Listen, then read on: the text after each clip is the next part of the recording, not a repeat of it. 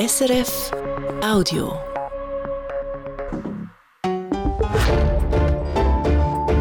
SRF 1.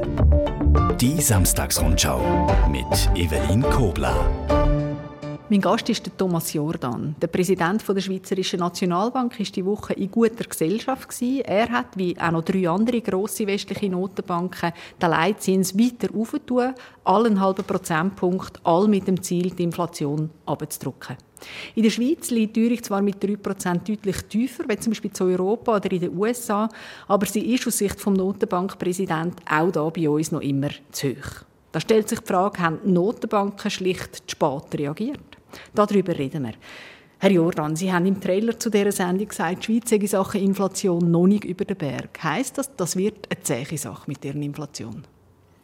Ja, die Inflation ist jetzt im Moment 3 Prozent.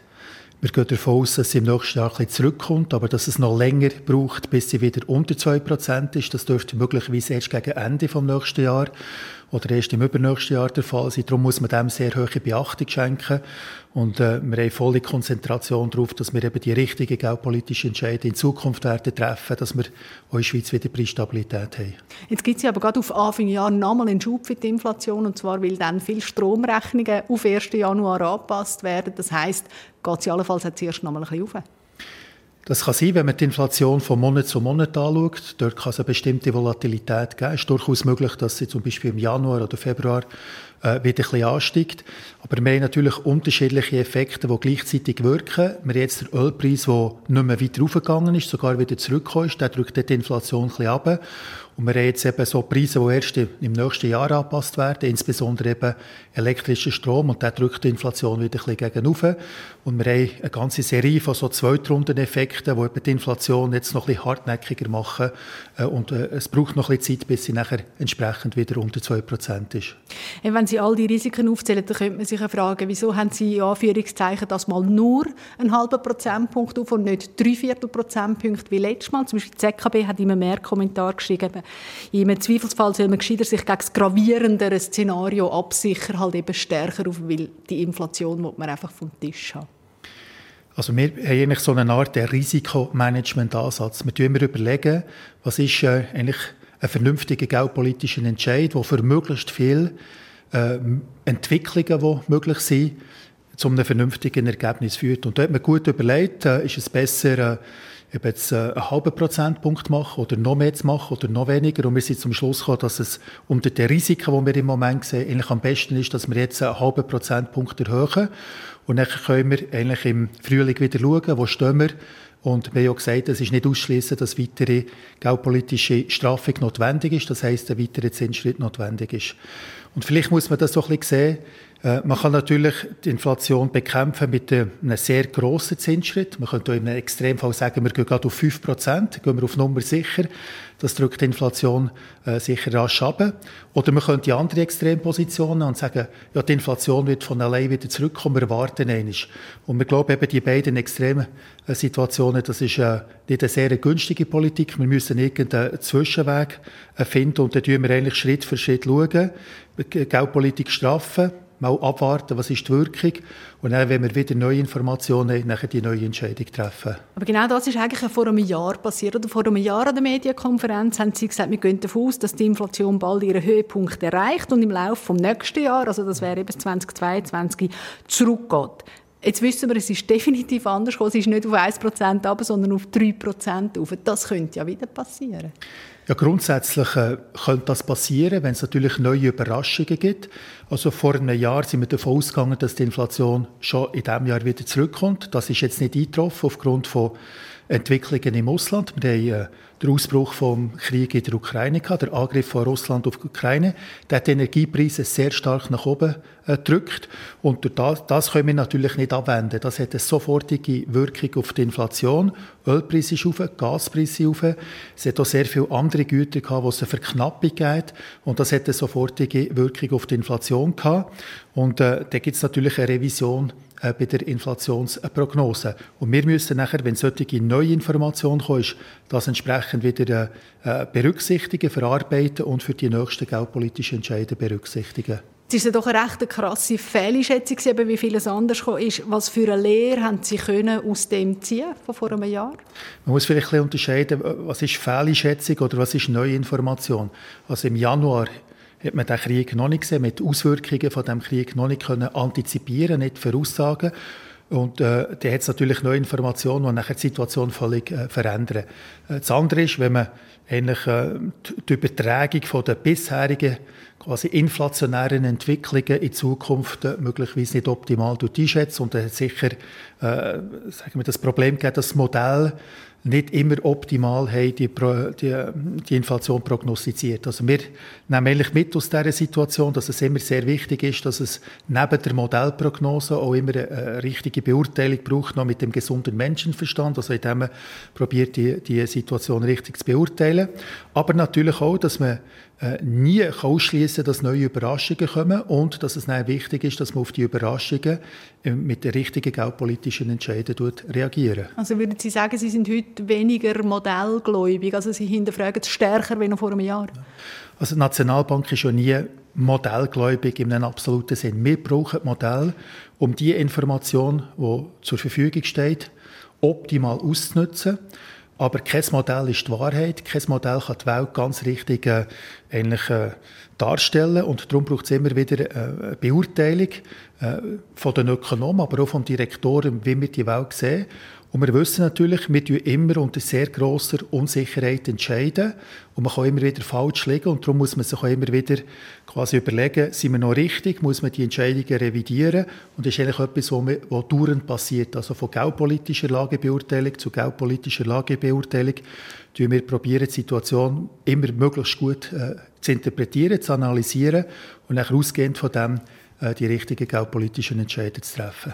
Der Tobias Straumann, er ist Zürcher Wirtschaftshistoriker. Er hat etwas Interessantes gehabt, sich all die inflationären Phasen, die sie auch schon gegeben hat, angeschaut und hat gesagt, Notenbanken, die sagen eigentlich immer spät dran beim Inflation bekämpfen. Es hat damit zu tun, dass halt politisch schwieriger zu erklären ist, warum man präventiv schon mit den Zinsen aufgeht, vielleicht die Wirtschaft abwirkt, vielleicht die Arbeitslosigkeit auftreibt. Es ist viel einfacher, nachher zu erklären, wieso die Inflation so hoch ist. Sind Notenbanken immer spät dran, wenn es um Inflation geht? Also ich würde nicht sagen, sie sind immer zu spät dran, aber äh, das Argument hat natürlich äh, etwas für sich. Es ist auch so, dass lange Zeit ist die Inflation tief war. In der Schweiz praktisch bei Null, im Ausland irgendwo zwischen 1 und 2 Prozent. Und jetzt sehr grosse, intensive Diskussionen gegangen, die Inflation ist zu tief, wie bringen wir die Inflation äh, weiter rauf? Und das ist gerade aus der Wissenschaft jetzt natürlich sehr viele äh, Leute gegeben, die gesagt haben, eigentlich die ideale Inflation ist nicht irgendwie zwischen 0 und 2 Prozent, sondern irgendwie zwischen 3 und 5 Prozent, dann äh, wird alles besser gehen. Und das ist natürlich schon so gewesen, wo die Inflation gestiegen ist, hat man zuerst gedacht, erstens ist sie vorübergehend, sie kommt von allein wieder zurück und zweitens, es ist gar nicht schlecht, wenn die Inflation ein bisschen höher ist. Und das kann gerade äh, im Ausland auch dazu beitragen haben, dass die Reaktion ein bisschen, ein bisschen tiefer ist. Auf der anderen Seite muss man auch hier noch einmal sehen, wir haben natürlich eine Definition von Preisstabilität, die relativ konservativ ist. Wir sagen, für uns ist Preisstabilität, wenn die Inflation unterhalb von 2% ist, aber äh, im positiven Bereich. Und wir haben eigentlich trotz dieser Diskussionen in den vergangenen Jahren, wo man gesagt hat, die Inflation sollte höher sein, sind wir eigentlich nie abgerückt von dieser äh, Definition von Preisstabilität. Und wir sind jetzt eigentlich überzeugt, dass das der richtige Entscheid ist gesehen und dass das eigentlich sehr viele Vorteile bietet. Aber jetzt können Sie sehen, dass andere Notenbanken, grosse im Ausland eben genau sagen, also das mit der Inflation einhalten von 2% ist sowieso schwierig. Jetzt tun wir erst recht unser Inflationsziel auf. Genau das, was wir vorher ja schon diskutiert hat, wie Sie gesagt haben. Besteht die Gefahr? Ja, die Gefahr besteht grundsätzlich immer. Ich gehe jetzt nicht davon aus, dass jetzt äh, die maßgebenden Zentralbanken ihre Definition von Preisstabilität wesentlich verändern. Äh, die meisten haben das so zum Teil gerade angepasst in den letzten, in den letzten Jahren. Aber was jetzt die Episode sehr schön zeigt, ist, dass eigentlich das Problem von einer tiefen Inflation relativ gering ist, moderat ist, das Problem von einer erhöhten Inflation aber sehr groß ist. Und die Nationalbank hat ja immer betont, wie wichtig Preisstabilität ist. Man hat auch immer wieder gesagt, dass eigentlich vor allem eben Haushalte mit moderaten, tieferen Einkommen die ersten sind, die unter der Inflation leiden. Und jetzt sieht man, wo die Inflation angestiegen ist, in diesen Ländern auf 5, in diesen Ländern sogar auf 10 Prozent, welche grossen negativen Auswirkungen das hat. Und es tut eigentlich schön in Erinnerung rufen, äh, warum Zentralbanken das Ziel haben von Preisstabilität, ist nämlich, dass sie den grössten Beitrag zum Wohlstand, zum guten Funktionieren von einem Land können beitragen, indem eben Preisstabilität aufrechterhalten kann. Wenn einmal anders gefragt, kann die Schweiz überhaupt die Inflation in den Griff bekommen, wenn sie im Ausland deutlich höher ist? Ja, wir haben ja eine autonome Geldpolitik. Das heißt, äh, der äh, Wechselkurs ist flexibel. Und Trotzdem importieren wir natürlich auch viel Inflation. Wir importieren Inflation in der kurzen Frist, aber in der langen Frist sollten wir uns eigentlich von dieser Inflation im Ausland auch abkoppeln können. Das bedeutet natürlich, dass der Franken nominal über die Zeit äh, muss aufwerten muss. Wenn die Inflation im Ausland immer deutlich größer ist, also beispielsweise 5 oder 10 Prozent und wir möchten bei uns äh, zwischen 0 und 2 Prozent haben, dann muss natürlich auch der Franken über die Zeit nominal aufwerten, weil sonst importieren wir eins zu eins die Inflation aus dem Ausland. Also das heißt, Sie fühlen sich gut gewappnet, eben, Sie können den Frankenkurs reagieren und dann können Sie die Inflation gleich in den Griff bekommen, auch wenn sie im Ausland deutlich höher ist? Über die mittlere Frist können wir das. Natürlich, wenn der Ölpreis irgendwie von 50 Dollar auf 120 Dollar innerhalb von einem Monat aufgeht oder wenn Gaspreise sich verzehnfachen, hat das auch auf die Inflation in der Schweiz in der kurzen Frist natürlich eine Wirkung. Aber in der mittleren und langen Frist haben wir eigentlich das Instrument, einerseits über eine Zinsanpassung und andererseits über die Aufwertung des Franken, ähm, dafür zu sorgen, dass wir in der Schweiz eben Preisstabilität haben. Die Eurozone schlittert im Winter in eine Rezession. England sieht es gleich aus. USA ist noch nicht ganz so klar. Und die Schweiz lebt ja von Export genau in diese Regionen. Wieso erwarten Sie und auch die anderen für die Schweiz noch immer keine Rezession? Also wir erwarten ja eine deutliche Abschwächung. Aber gleich keine Rezession? Ja, also in unserem Basisszenario gehen wir von einem knapp positiven Wachstum aus, also 0,5 Prozent haben wir gesagt für äh, das nächste Jahr. Äh, das ist verglichen mit 2 Prozent, die wir in diesem Jahr erwarten, natürlich äh, viermal weniger. Also es ist eine deutliche Verlangsamung. Und äh, man muss auch sehen, die Risiken sind natürlich so, dass je nachdem, wenn sich eine sehr viel negativere Entwicklung im Ausland würde ergeben, äh, auch eine Rezession bei uns nicht ausschließen ist. Also wenn jetzt äh, die Eurozone oder Amerika in eine scharfe Rezession würde hineingehen, hat das natürlich automatisch auch für uns eine Auswirkung, äh, wenn wir in eine Energiemangellage würde hineingehen, beispielsweise Strom, aber, aber auch äh, Gas oder äh, Öl, dann hat das natürlich auch sofort bei uns eine negative Wirkung. Also wir können uns vom internationalen Konjunkturzyklus nicht vollständig abkoppeln. Wir sind eine offene kleine Volkswirtschaft, wir exportieren sehr viel, wir importieren sehr viel und durch das sind wir quasi diesen internationalen Zyklen noch entsprechend auch ausgesetzt. Und heißen das also Gefahren in der Schweiz für eine Rezession oder eben, dass es auch nicht ein kleines Wachstum gibt, die sind grösser als die Chancen, dass am Schluss sogar das 2023 wirtschaftlich positiv überraschen.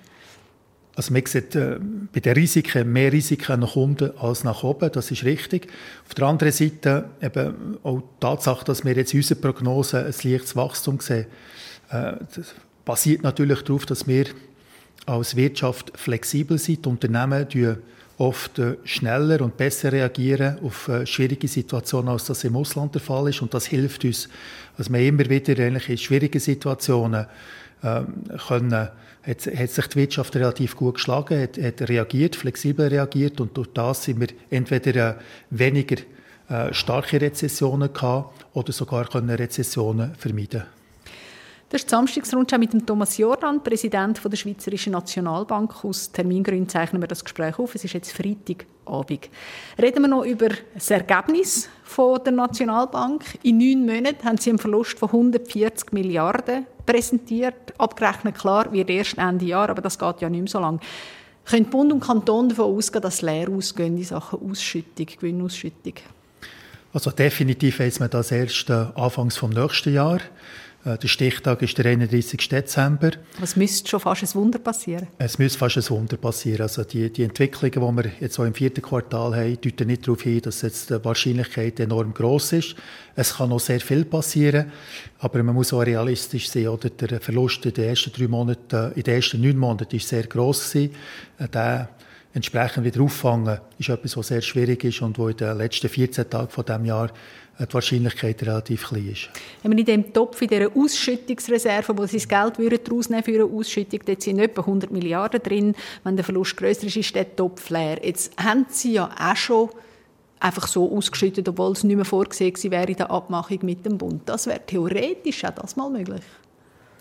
Ja, mit ganz klaren Abmachungen. Ähm, mit dem Bund, unter welchen Bedingungen man ausschütten. Man hat ganz klare Abmachungen, wie die Nationalbank ihr angestrebtes Eigenkapital äh, muss erhöhen Und man, man, sollte eigentlich nicht von diesen Regeln abweichen. Oder? Man ist in der Vergangenheit, man, einisch ist man davon abgewichen, aber unter einer anderen Konstellation ist auch etwas gewesen, was sehr überraschend äh, wäre gewesen, wenn die Nationalbank nicht hätte können Jetzt ist es so, dass eigentlich äh, schon eigentlich seit dem Frühling und Sommer klar ist, dass die Nationalbank in einer schwierigen Situation ist, dass die Verluste in diesem Jahr gross sind.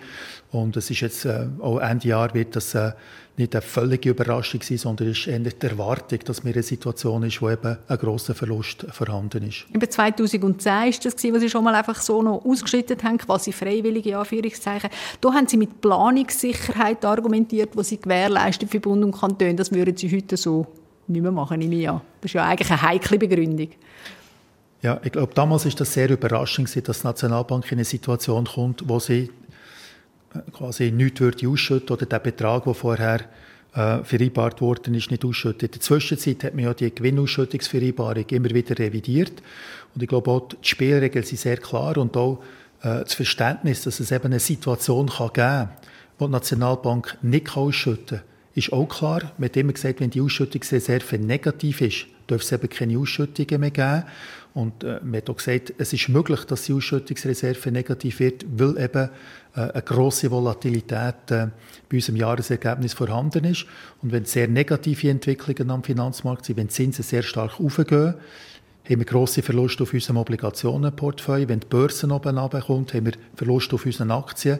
Und wenn auch der Franken stärker wird, haben wir noch weitere Verluste. Also alles das ist in diesem Jahr eingetroffen und führt eben zu einem sehr grossen Verlust.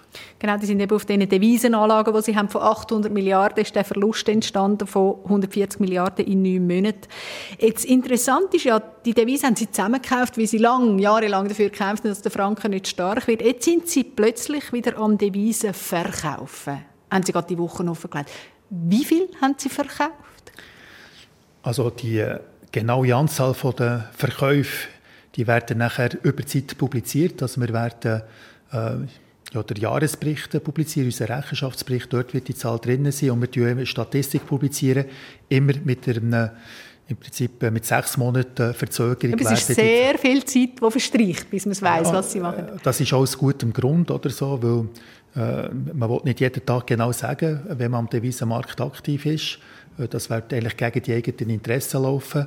Ähm, insbesondere auch dann, wenn wir intervenieren, um den Franken zu schwächen. Und darum hat man gesagt, wir, wir sind transparent, wir sagen genau sagen, äh, wie viel wir intervenieren, aber natürlich nicht jedem Zeitpunkt, sondern erst mit einer bestimmten Verzögerung, um eben auch, ich würde sagen, die, die Fähigkeit von der Nationalbank am Devisenmarkt einen bestimmten Einfluss äh, äh zu haben, nicht unnötig zu torpedieren. Und gleich Kritiker die fordern eigentlich, die Notenbank müsse besser erklären, was sie machen, um eben die Inflation abzubringen. Das eine ist ja der Leitzins und das andere sind ja eben auch die Devisenverkäufe, die auch helfen, die Inflation abzubringen. Also wieso kommen Sie da nicht auch in Erklärungsnot jetzt? Weil wir haben jetzt doch in diesem Jahr eine andere Situation, als es vorher war. Also ich glaube, unsere Strategie ist sehr klar und ich glaube, die haben wir auch sehr gut können erklären unser Hauptinstrument ist der Zinssatz. Mit dem Zinssatz tun wir Geldpolitik straffen. Aber wir haben natürlich gleichzeitig die Möglichkeit, eben über Kauf und Verkauf noch direkt auf einen Wechselkurs zu wirken. Und wir haben gesagt, wir tun ähm, Devisen verkaufen, äh, wenn das uns hilft, äh, die sogenannten monetären Bedingungen angemessen zu gestalten, um eben unser Ziel Preisstabilität zu erreichen. Und in den letzten Monaten, das haben wir auch in der Pressekonferenz jetzt gesagt, ist eben eine Situation entstanden, wo wir Devisen verkauft Also ich glaube, unser Ansatz ist sehr klar und ist auch gut verständlich. Und es ist auch wichtig, dass man sieht, wir haben nicht irgendwie ein fixes Ziel, dass wir Devisen verkaufen oder ein fixes Ziel, dass wir unsere Bilanz abbauen wollen, sondern wir schauen das immer aus einer geldpolitischen Perspektive an. Und wenn wir zum Schluss kommen, es wäre eigentlich besser, dass der Franken äh, dass wir Devisen verkaufen, um dem Sinne den Franken etwas zu stärken, sodass nachher der inflationäre Druck kleiner wird. Dann sind wir in der Situation, wo wir eben Devisen können, äh, verkaufen können. Umgekehrt können wir nicht ausschließen, dass plötzlich der Franken wieder viel zu stark wird und dann müssen wir sogar wieder Devisen kaufen. Jetzt bei einer normalen Geschäftsbank, der Verlust, äh, ein Verlust von einer Bank, der frisst das Eigenkapital weg und eine normale Geschäftsbank kommt ins Wanken, das ist bei Ihnen anders. Aber die Gefahr, dass auch Ihr Eigenkapital massiv schrumpft, jetzt auch mit dem Verlust, vielleicht sogar negativ wird, das liegt auf dem Tisch. Das ist eine realistische Gefahr. Ihnen wäre es wahrscheinlich nicht wohl damit, oder? Also ist selbstverständlich für uns äh, viel besser, wenn wir positives Eigenkapital haben. Es ist auch viel besser, wenn wir eine positive Ausschüttungsreserve haben, wenn wir jedes Jahr Bund und Kanton eine Ausschüttung machen können. Das ist die ideale Situation. Äh, darum haben wir auch eine sehr vernünftige Vereinbarung mit Bund und Kanton getroffen, sodass man eben nicht zu viel ausschüttet äh, und wenn grosse Gewinne vorhanden sind, dass man die auch wieder quasi spart, um grosse Verluste können zu absorbieren. Jetzt äh, kann man nicht ausschließen, dass es natürlich sehr ungünstige Entwicklungen gibt und plötzlich haben wir einen grossen Verlust. Darum ist es wichtig, dass wir schon am Anfang ein genügend grosses Poster haben, um den Verlust zu absorbieren. Aber man kann nicht ausschließen, dass der Verlust so groß ist, dass das Eigenkapital sogar negativ wird. Das ist nicht etwas, was wir gerne haben. Darum möchten wir ja immer das Kapital vorher genügend aufbauen, eben das Polster genügend äh, hoch ist, so dass man das absorbieren kann. Aber wenn das passiert, ist auch nicht so, dass jetzt Geldpolitiken nicht mehr wirksam quasi umgesetzt werden, sondern man muss nachher einfach konsequent wieder das Kapital aufbauen mit zukünftigen äh, Gewinnen. Aber genau da kämen Sie ja dann so in einen Interessenskonflikt. Alle wüssten, dass der Notenbank Ihnen als Präsident nicht wohl ist mit einem kleinen oder negativen Eigenkapital, dass Sie das zwingend aufbauen wollen und es gibt sofort Diskussionen darüber, ja, Jetzt muss sie in dem Fall bei diesen Devisenanlagen möglichst schauen, dass Gewinne reinkommen, Devisen, Zinsen reinkommen, Dividenden, Zinsen reinkommen, dass sie das irgendwie aufstocken können. Also unser äh, Mandat, unser Auftrag ist ganz klar Preisstabilität unter Berücksichtigung von der Konjunktur. Und äh, quasi die finanziellen Konsequenzen, dass wir können ausschütten oder nicht ausschütten, das ist wie ein Nebenprodukt oder so. Und das dürfte Geldpolitik nie beeinflussen.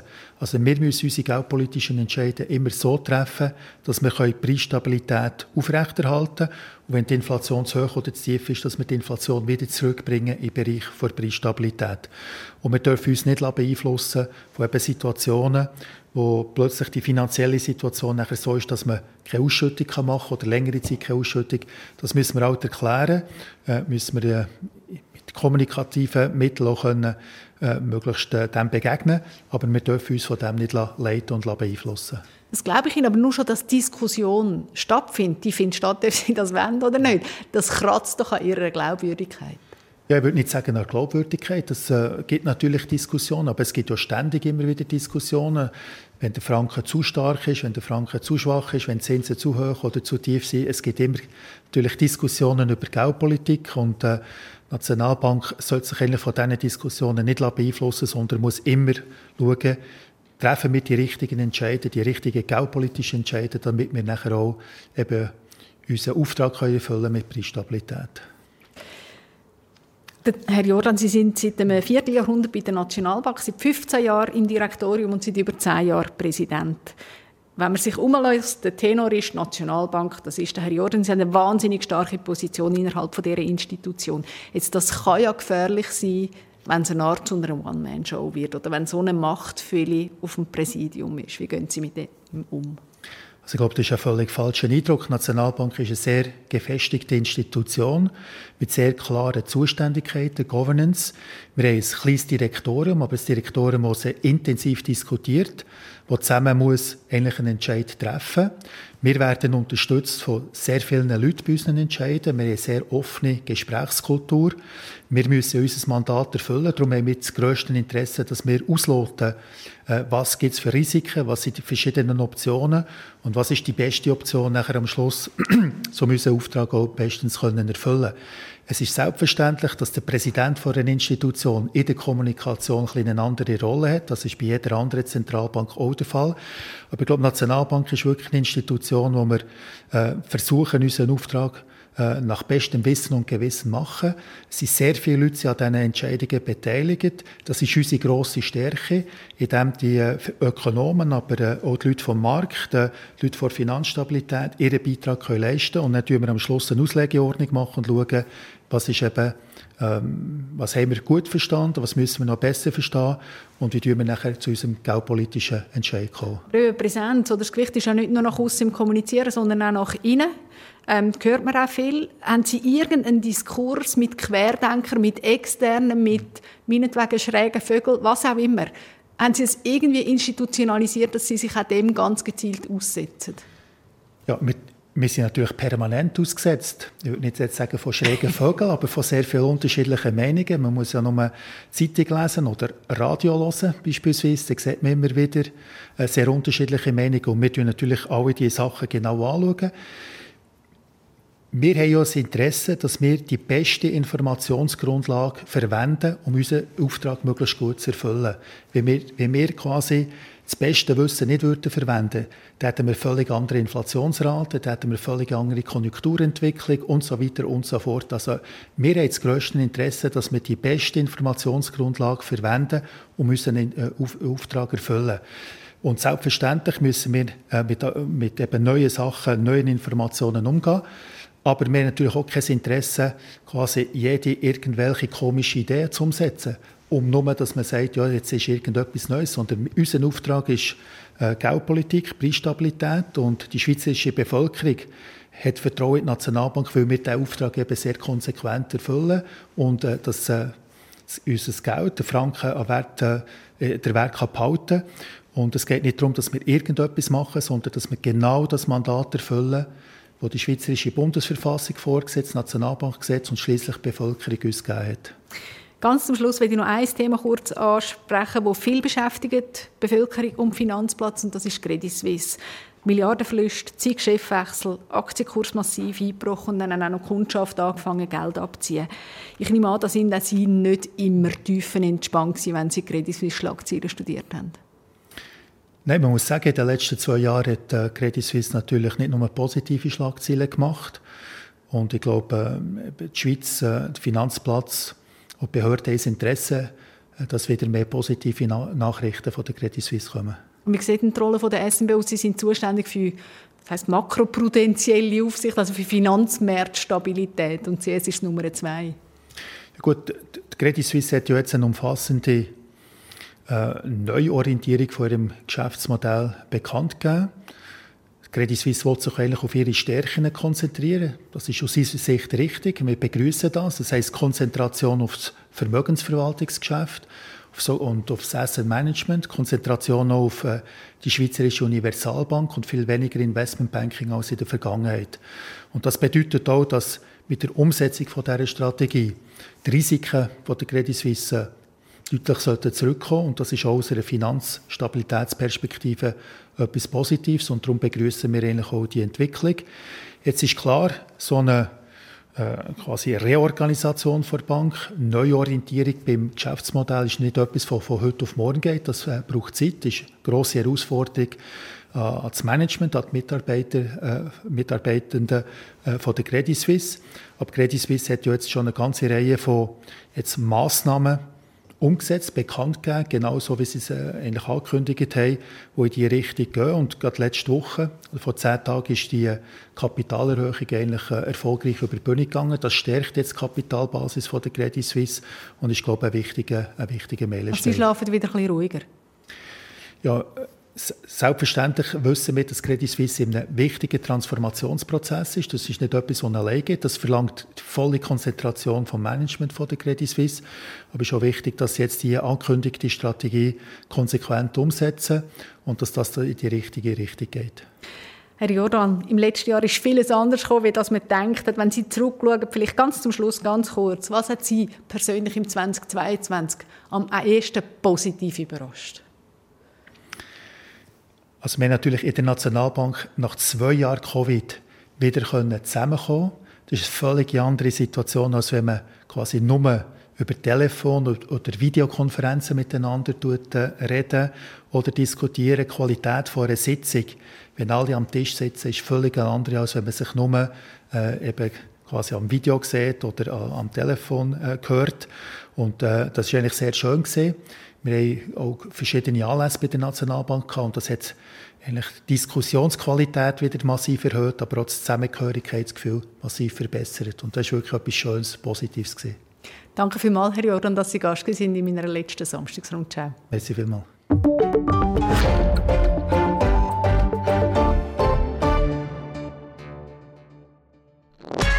Das war ein Podcast von SRF.